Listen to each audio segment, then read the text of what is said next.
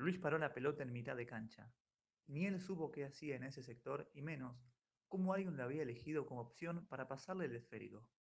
Ensayó un traslado torpe que, sumado a las irregularidades del terreno, se hizo sorprendentemente eficaz para eludir a los rivales.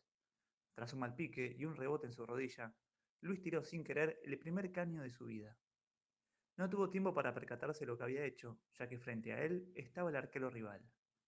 Si llegaste acá sin pensar, menos lo voy a hacer ahora, pensó Luis mientras cerraba los ojos y metió un puntín en el centro de la pelota, dándole al remate un efecto inimaginable. El arquero vencido, la pelota definiendo su destino entre la red o el palo. La pelota, finalmente. Disculpen, eh, me llega una notificación.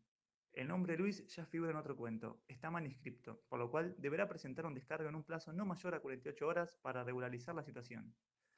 Eh, bueno, les pido perdón una vez más. Juro que esto, al igual que ustedes, me toma de sorpresa.